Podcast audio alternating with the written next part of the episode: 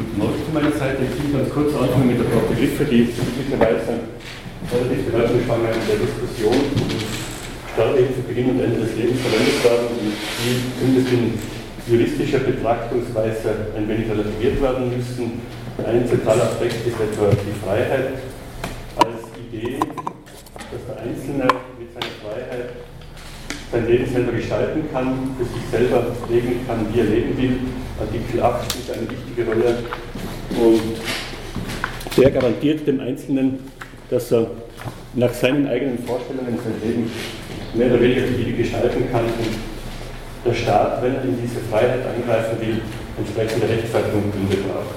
Das ist also die Grundidee von unserer Verfassung, von unserer Grundstruktur, dass wir eine liberale Ausrichtung haben, mit einer ganzen Reihe von Freiheitsrechten, Meinungsfreiheit, Bewegungsfreiheit, Vermögensfreiheit etc. Äh, etc. Und wenn der Staat in diese Freiheitsrechte eingreifen will, dann muss er sich regelmäßig entsprechend rechtfertigen und entsprechend gute Gründe haben. Das ist so die Grundbasis von unserem Rechtssystem. Äh, das ist auch philosophisch einigermaßen ganz gut begründet, beginnend mit der Aufklärung und äh, die dann eben sozusagen auch dazu führt, dass man sagt, ja, aufgrund entsprechender intellektuelle Fähigkeiten des Einzelnen kann er mit seiner Freiheit auch in gewisser Art und Weise umgehen. Das ist einmal die Grundidee, die dahinter steckt und Norbert Rubio sagt, dann auch sozusagen für unser System in der Zwischenzeit ich ganz gut passen. Äh, der Individualismus ist die Basis der Demokratie und das äh, entspricht auch äh, im Wesentlichen dem Verständnis des Rechts, wie man mit dem Individuum umgehen sollte oder müsste.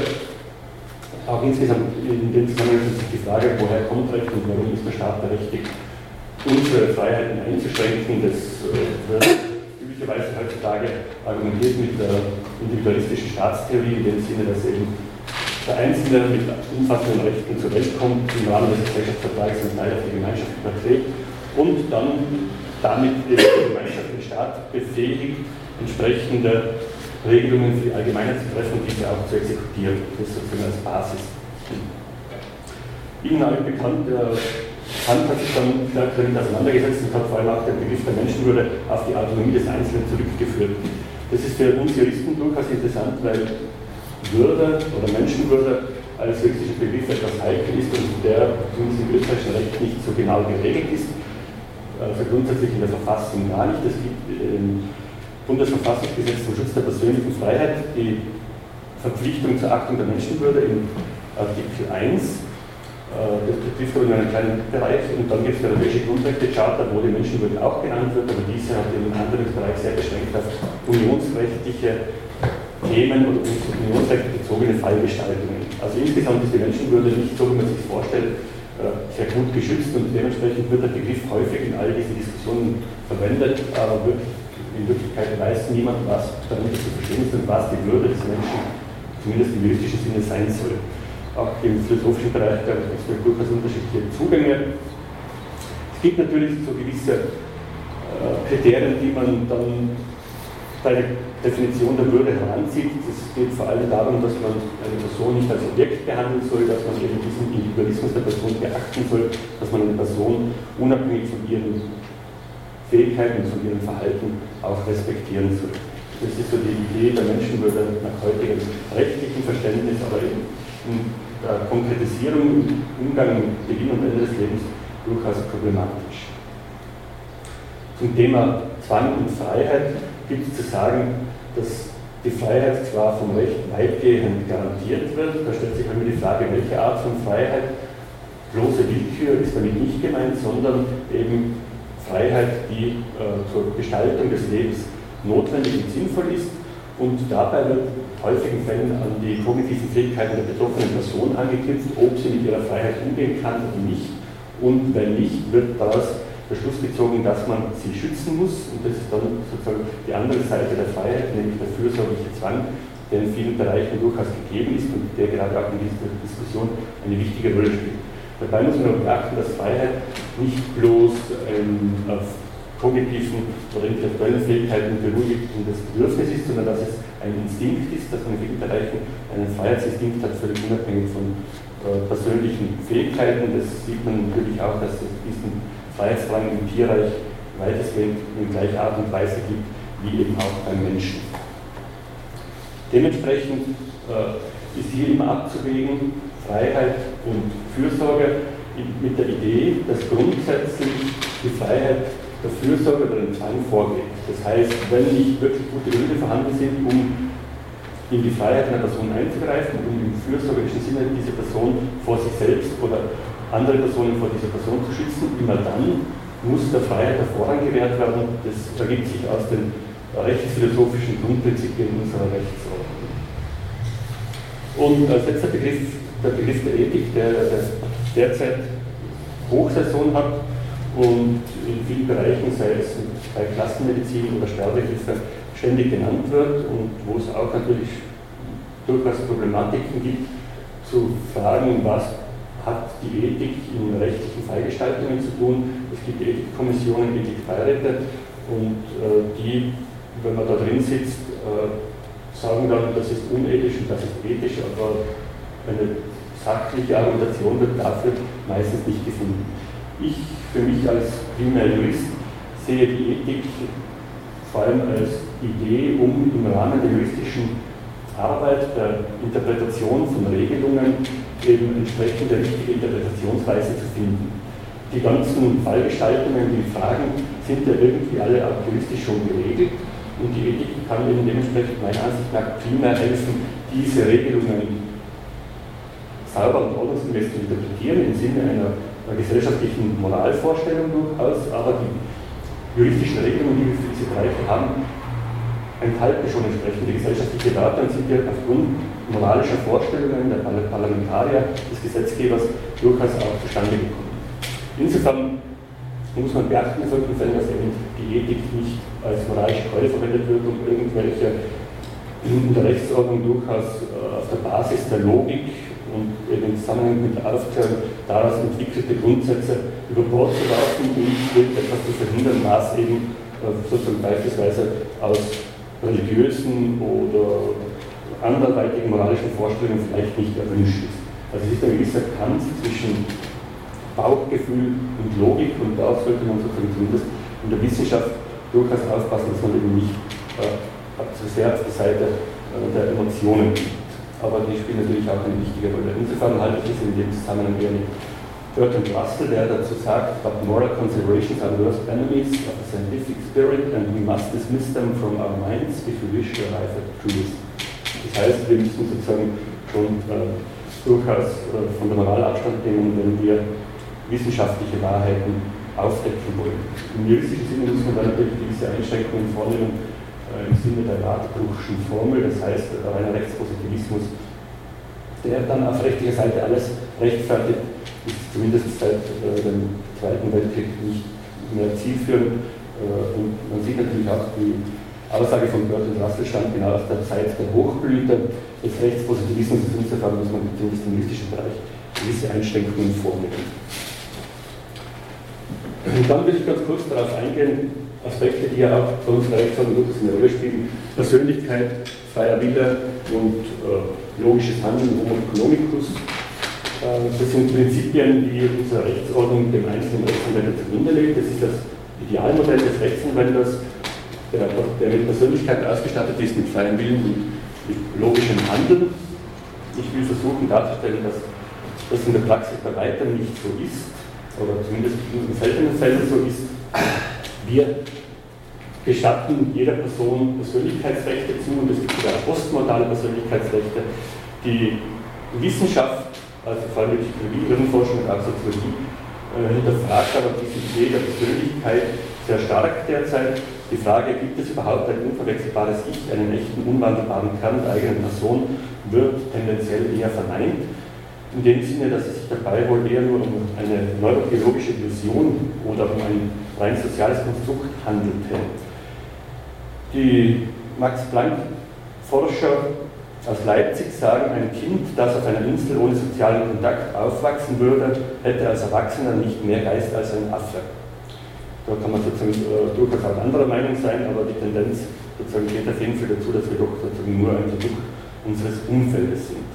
Die Rechtsordnung, in der wir leben, baut dann natürlich darauf stark auf, dass wir eine eigene Persönlichkeit haben, eben das Prinzip des Individualismus, das ich vorher schon angesprochen habe. Und dann stellt sich natürlich die Frage bei Personen, die eine zweifelhafte Persönlichkeit haben, ob die überhaupt einen freien Willen haben können. Die Diskussion dürfte Ihnen auch bekannt sein. Äh, grundsätzlich geht die Rechtsordnung davon aus, dass wir einen freien Willen haben und unser Verhalten, das wir setzen, wird uns dementsprechend zugerechnet. Die Hirnforschung stellt aber natürlich fest, dass man mit elektronischen Messungen schon seit den 1980er Jahren durchaus Entscheidungen vorher feststellen kann, bevor diese der betroffenen Person bewusst waren. Das geht bis zu 10 Sekunden zum Teil bei einfachen Angelegenheiten. Und dann muss man sich fragen, ist der Person eine Entscheidung zurechenbar, wenn das die Wissenschaftler und die Hirnstrommessung schon früher wissen. Diese Diskussion ist überhaupt nicht neu, spielt natürlich der Rechtsordnung auch eine Rolle. Ich da nur ganz kurz einzelne Beispiele anführen. Schopenhauer hat damit schon vor langer Zeit auseinandergesetzt mit der Frage, kann ich wollen, was ich will? hat gesagt, nein, ich kann tun, was ich will, aber ich kann nicht wollen, was ich will. Und Albert Einstein hat es ein bisschen lustiger formuliert, ich lese es jetzt nicht ganz vor, er sagt, er weiß nicht, was seine Handlungen mit freiem Willen zu tun haben, er findet sich eine Pfeife an, aber ob das etwas mit seinem freien Willen zu tun hat, kann er nicht beurteilen. Es ist vielleicht nur irgendein Willensakt, den man nicht versteuern kann. Und für die Juristen passend hat es Theo Meyer-Mali formuliert, der sagt, ob es einen freien Willen gibt, kann man nicht sagen, aber die Rechtsordnung geht auf jeden Fall mit den Personen so, als ob sie einen hätten. Und das sind sozusagen die Aspekte, die wir äh, regelmäßig sehr zentral beachten, dass Personen aufgrund ihrer Handlungen, aufgrund ihrer kognitiven Fähigkeiten die Verantwortung dafür tragen müssen und auch die entsprechenden Konsequenzen. Damit sozusagen kommen wir in gewisse Konflikte, wenn wir sagen, die Persönlichkeit gibt es vielleicht nicht so, den freien Willen gibt es vielleicht nicht so und äh, das rationale Handeln Homo economicus äh, ist sozusagen, wenn man sich das Konsumentenverhalten anschaut, auch relativ schnell in Frage gestellt, äh, wenn eben Leute, sobald das nächste iPhone rauskommt, nächtelang vor den Shops schlafen, um dieses Telefon zu erwerben, dann stellt sich die Frage, ob das tatsächlich ein Homo economicus ist, der da vor der Tür vom Apple Shop liegt oder nicht. Also insgesamt will ich damit nur sagen, es gibt das Modell des Rechtsanwenders, der entsprechend aufgeklärt ist und logisch handelt. In der Praxis tut er das aber eher nicht. Und anhand dieser Basis will ich noch ganz kurz darauf eingehen, wie sich in dem Zusammenhang auch das System des Individualismus entwickelt hat.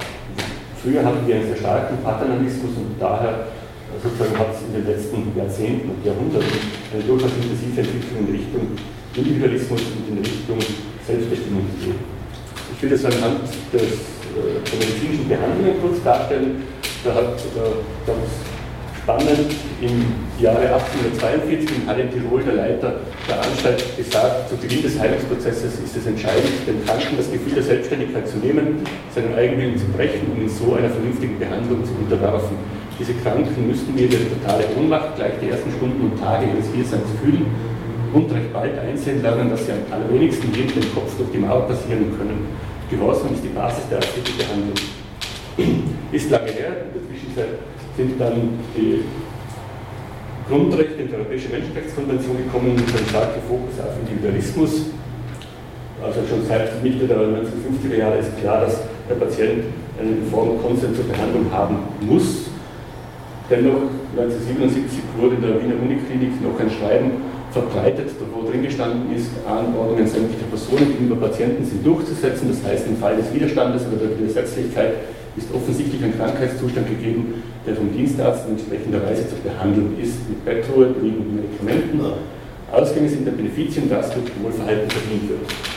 Das ist also nicht mehr State of the Art gewesen, teilweise in den 1970er Jahren, aber es zeigt ganz gut sozusagen der Umgang oder das Verhältnis von Medizinern mit Juristen zum Teil, das ja immer etwas auch spannungsgeladen ist und wo auch manchmal von natürlichen Feinden spricht.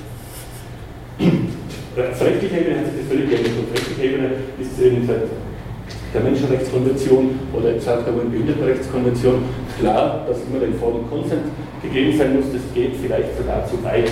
Nach der UN-Behindertenrechtskonvention äh, müsste jeder Patient, egal wie stark er psychisch oder geistig beeinträchtigt ist, einen freien Willen in Bezug auf die medizinische Behandlung bilden, damit er überhaupt behandelt werden könnte. Das ist der Text der Behindertenrechtskonvention und da wird es dazu gezeigt, dass das Pendel sehr weit auf dieser Seite ausschlägt und vielleicht auch ein wenig zu weit. Das zeigt sich dann auch, wenn man ein bisschen nachschaut, wie dieser Reformkonsens zustande kommt und wozu er dient. Das soll ja dem Einzelnen ermöglichen, über seine Lebensgestaltung äh, selber Entscheidungen zu treffen und das selber in der Hand zu haben. Wenn man aber jetzt zum Arzt geht und eine entsprechende ärztliche Aufklärung bekommt, die als Vorschrift ist, dann ist man als normal intelligenter Mensch schon meistens damit überfordert. Erstens, weil wenn man ein bisschen schwere Krankheit hat, ist man mit dem Kopf bei der Krankheit. Äh, zweitens versteht man die Begriffe oft nicht, das heißt, die Ärzte sind nicht die allerbesten bei der Aufklärung. Und dementsprechend funktioniert das System, dass man durch Aufklärung tatsächlich selbstbestimmt diese medizinische Behandlung steuern kann. Das funktioniert in vielen Fällen nicht. Äh, einige Zahlen dazu, äh, je nachdem, welche Studie man glaubt, vergisst man 40 bis 80 Prozent der Informationen der Aufklärung auf der Stelle. Äh, ein guter Teil der Patienten, 25 bis 30 Prozent, weiß gar nicht mehr, dass er tatsächlich aufgeklärt wurde. Drei Viertel der Informationen, die man dann tatsächlich noch hat, woran man sich erinnern kann, ist bloß passive Information, also wenn man danach gefragt wird, kann man sagen ja, nein. Und nur ein Viertel aktives Erinnerungsvermögen und circa die Hälfte der Erinnerung ist überhaupt falsch. Das heißt, sozusagen mit diesen Ergebnissen sieht man natürlich sehr gut, dass der Informed durchaus zu relativieren ist. Äh, ja. Und auf dieser Basis sozusagen müssen wir uns auch auseinandersetzen mit anderen zentralen Aspekten, wie etwa dann, äh, wenn es um Sterbehilfe geht, und äh, mein Thema in dem Zusammenhang ist, muss man sich fragen, wie weit ist dem Einzelnen zumutbar, darüber entsprechende Entscheidungen zu treffen. Äh, grundsätzlich noch einmal von der Basis ausgehend im Zweifel für die Freiheit des Individuums und nur, wenn entsprechende gute Gründe vorhanden sind, darf in diese Freiheit eingegriffen werden. Und zeigt sich dann an dieser Entscheidung, dass äh, bei uns durchaus auch eine gewisse Trägheit in der Rechtsprechung vor allem vorhanden ist. Das heißt, die formale Gesetzgebung ist meistens etwas weiter als die Richter, die dann etwa in den 1950er Jahren oder 1960er Jahren studiert haben und dementsprechend noch gewisse etwas hergebrachte Vorstellungen mitbringen. Das Beispiel, das ich da anführen möchte, ist, dass eine Frau im Jahr 2004 eine Patientenverfügung erstellt hat, die sie unterfertigt hat, materiell beglaubigt belastet ist. 2006 ist dann das neue Patientenverfügungsgesetz in Kraft getreten, 2007 hat eine Patientenverfügung eigenhändig geschrieben, aber nicht unterschrieben, hat ärztliche und juristische Beratung gehabt 2009 wurde der Ehemann zum Sachwalter gestellt, 2010 ist sie ins Wachkoma gefallen, das heißt äh, ohne Kontaktmöglichkeiten und ohne Bewusstsein, wie man es medizinisch bezeichnet. Und daraufhin hat der Sachwalter beim Gericht beantragt, dass die künstliche Ernährung mittels Sonde eingestellt werden soll, damit die Frau eben sterben kann. Und dann ist der Gerichtsapparat erst losgegangen und gesagt, na, dann könnte Eigeninteressen haben, dann darf ich darüber entscheiden, wir brauchen eine Stellvertreterin hat eine Rechtsanwältin gestellt als Direktorin, die gesagt hat, ich will nicht darüber entscheiden, ist zum Gerichtshof gegangen und der hat dann gesagt, naja, wenn sich Arzt und Sachwalter oder vertretungsbefugte Person nicht einig sind, dann gilt in dubio pro vita. Das ist natürlich jetzt rechtlich gesehen frei erfunden, aber halt mit ihren persönlichen Moralvorstellungen des obersten Gerichtshofs, in dem Fall mit diesem Senat, halt, halt irgendwie vereinbar. Das heißt, eine durchaus schwerwiegende Fehlentscheidung, wenn man sich vorstellt, die Patientin hat ja noch mit äh, sehr vielem Aufwand versucht, diese Fälle zu klären, hat zwei Patientenverfügungen erstellt und äh, alle, die befragt wurden, Sachwalter, Töchter, Bekannte, Notar und Ärzte, alle haben gesagt, dass es der eindeutige Wille der betroffenen Person ist, dass eben in solchen Fällen die künstliche Ernährung abgestellt wird. Dennoch hat das Gerichtshof, gesagt, nein, so lieber nicht. Also durchaus nicht wirklich zufriedenstellend. Um jetzt sozusagen die Zeit nicht zu überschreiten, weil ich die nächsten zwei Folien, glaube ich, auslassen, das ist nicht so wichtig und ganz kurz noch auf das Thema äh, der Sterbehilfe insgesamt eingehen. Die Grundlagen dafür sind im Grunde die gleichen wie bei einer medizinischen Behandlung, wie bei jeder Entscheidung. Einerseits die Autonomie des Individuums und andererseits der Schutz vor voreiligen Entscheidungen. Das ist ja doch sozusagen die endgültige Entscheidung, wenn man tot ist, kann man sich das nicht noch einmal anders überlegen. Aber natürlich alles auf der Basis, wie vorher genannt, Freiheit gegen, Auto, gegen Schutz. Und da stellt sich die Frage, wer muss in solchen Fällen geschützt werden überhaupt, wenn eine Person Sterbehilfe in Anspruch nehmen will. Wir haben ja da in Österreich ein sehr restriktives System, eines der, der wenigen Länder, in denen auch die Mietwirkung am Selbstmord strafbar ist. Das heißt, wenn man bei uns die Ehefrau in die Schweiz begleitet mit dem Zug, weil sie dort eine Sterbehilfe Organisation in Anspruch nehmen will, dann wird man verurteilt wegen Beihilfe zum Selbstmord oder wenn äh, alte, schwerkranke Menschen, die sehr leiden, Selbstmordversuch begehen, dann werden sie zwar nicht verurteilt, aber sie landen in der Psychiatrie und werden dort zwangsbehandelt, bis sie keinen Selbstmordgedanken mehr haben. Und, ja, und das ist unser sehr, sehr restriktives System und das äh, wurde ja sozusagen jetzt versucht, in der letzten Diskussion noch ein wenig zu verschärfen, wo man gesagt hat, wir müssen das in die Verfassung nehmen, weil diese einfachen Gesetze könnte ja der Verfassungsgerichtshof aufheben, wenn er irgendwann sagt, das ist völlig überschießend, diese Mitwirkung an Selbstmord unter Strafe zu stellen, äh, wird jetzt wohl nicht werden. Und es stellt sich überhaupt insgesamt die Frage, wie etwas, wie in Österreich, wenn der Selbstmord ist ja nicht strafbar. Der Selbstmord ist ja erlaubt an sich, aber wie etwas, wenn man an etwas mitwirkt, das rechtmäßig ist, dass das dann unrechtmäßig sein kann. Das ist ja auch äh, ein, von der juristischen Theorie her etwas zweifelhaft. Egal. Ganz generell hat sich mit dem Thema im Jahr 2002 der Europäische Gerichtshof für Menschenrechte einer relativ guten Basis auseinandergesetzt. Es gibt auch andere Entscheidungen dazu, gerade heute habe ich gelesen, dass in Frankreich die Einstellung der Ernährung durch den EGMR in einem bestimmten Fall genehmigt wurde, wobei die Eltern versuchen das in neuen Verfahren dann doch zu verhindern. Äh, da kenne ich aber jetzt sozusagen die rechtlichen Hintergründe nicht genau, deswegen bleibe ich wieder bei diesem Fall von 2002, der das ohnehin gut erklärt, weil die Engländerin Crippy an einer fortschreitenden Krankheit gelitten hat und wollte, dass wenn es dann ein gewisses Stadium erreicht ist, dass ihr Partner ihr beim Selbstmord helfen darf. Großbritannien hat vergleichbare Regelungen wie Österreich, also auch die Beihilfe zum Selbstmord wurde unter Strafe gestellt.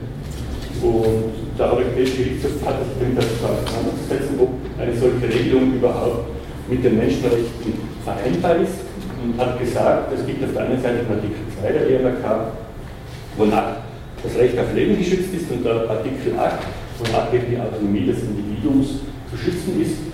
Aus Artikel 2 ist aber nicht abzuleiten, dass man vor sich selber geschützt wird, sondern nur vor anderen. Das heißt, Artikel 2 verbietet auf keinen Fall Selbstmord und grundsätzlich auch nicht die Mitwirkung am Selbstmord. Artikel 8 äh, begründet auch das Recht auf die Gestaltung des Lebensendes. Das wurde auch relativ deutlich ausgesprochen und dementsprechend stellt sich dann die Frage, welches Recht gibt es dann oder welche Möglichkeit gibt es dann tatsächlich in diese frei gewählte Form des Sterbens von Seiten des Staates einzugreifen, nachdem es in Europa sehr unterschiedliche Regelungen gibt, eben sehr restriktiv wie in Österreich oder auch in Osteuropa ist man sehr restriktiv und dann durchaus sehr liberale wie in der Schweiz, Belgien und den Niederlanden hat er gesagt, diese Mitwirkung am Selbstmord darf nur dann unter Strafe gestellt werden, wenn das erforderlich ist, um bestimmte vulnerable Personengruppen zu schützen. Also wenn beispielsweise dadurch, dass man die Mitwirkung am Selbstmord freigeben würde, wenn dadurch alte, pflegebedürftige, psychisch kranke Menschen unter Druck geraten würden, Selbstmord zu begehen oder Mitwirkung am Selbstmord in Anspruch nehmen zu wollen, dann könnte das ein Rechtsverfassungsgrund sein, der eben eine solche Regelung auch innerhalb des nationalen österreichischen Rechts zulässt. Jetzt stellt sich natürlich die Frage, ob es solche Gruppen gibt und ob dieses Argument in Österreich greift. Da kann man natürlich unterschiedlicher Ansicht sein, aber nachdem in Deutschland die Regelung ja so ist, dass die Mitwirkung Selbstmord nicht strafbar ist und dort offensichtlich nicht deswegen massenweise alte Menschen gegen ihren Willen umgebracht werden, würde ich einmal sagen, dass es in Österreich durchaus vergleichbar ist und an sich diese Rechtfertigungsschiene nicht wirklich greift. Aber das sozusagen kann man in der Diskussion näher besprechen. Äh, was dabei schon immer auch zu beachten ist. Also zeitlich, Entschuldigung, wenn es äh, besser ist, kann man natürlich auch äh, einfach den Vortrag zu Ende machen. Die fünf Minuten sind trotzdem die Diskussion ganz am Ende. Also das müssen Sie entscheiden, hätten Sie lieber jetzt eine Diskussion. Hauptsache 35. Das haben wir schon Buch gemacht, konkludent, also das ist okay. Wir sollten machen weiter. Du machst jetzt fertig und dann machen wir Bis 35 ungefähr, 40, dann machen wir 5 Minuten Pause, weil es könnte auch sein, dass jemand noch reingeht. Ja. Und dann, äh, ja, wir haben eh Zeit. Gut, also nur ganz kurz ein paar Zahlen. Äh, Im Jahr 2009 standen in England 800 Personen auf einer Warteliste für Schweizer Sterbehilfekliniken. Äh, in der Schweiz gab es im Jahr 2012 508 Fälle von assistiertem Suizid, davon einen guten Teil Touristen aus Deutschland, England und auch Österreich klarerweise.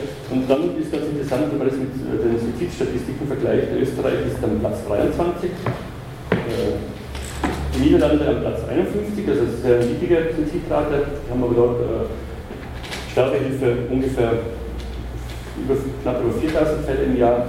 der Schweiz, in der Schweiz gibt es immer noch sozusagen Platz 18 in der Suizidrate und da zeigt sich ganz gut, Suizid begehen ältere Männer,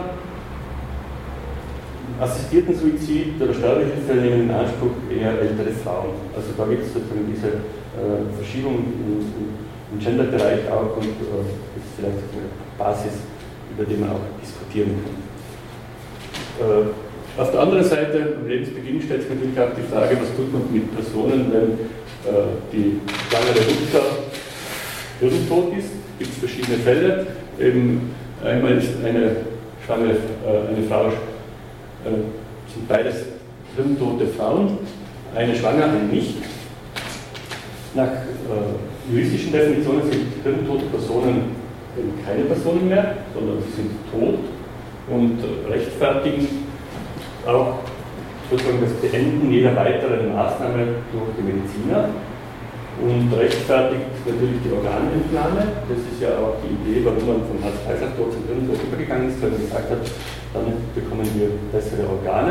Äh, ich denke, das System der Hirntod ist auch durchaus gerechtfertigt. Die Frage stellt sich halt, was tut man jetzt eben äh, gerade bei schwangeren Frauen, wenn die hirntot sind. Und da gibt es durchaus eine intensive Diskussion, wonach eben der Fötus, der nach rechtstheoretischer Diskussion an sich nur Teil der toten Frau ist, dass diese dann doch ein gewisses eigenes Lebensrecht haben soll.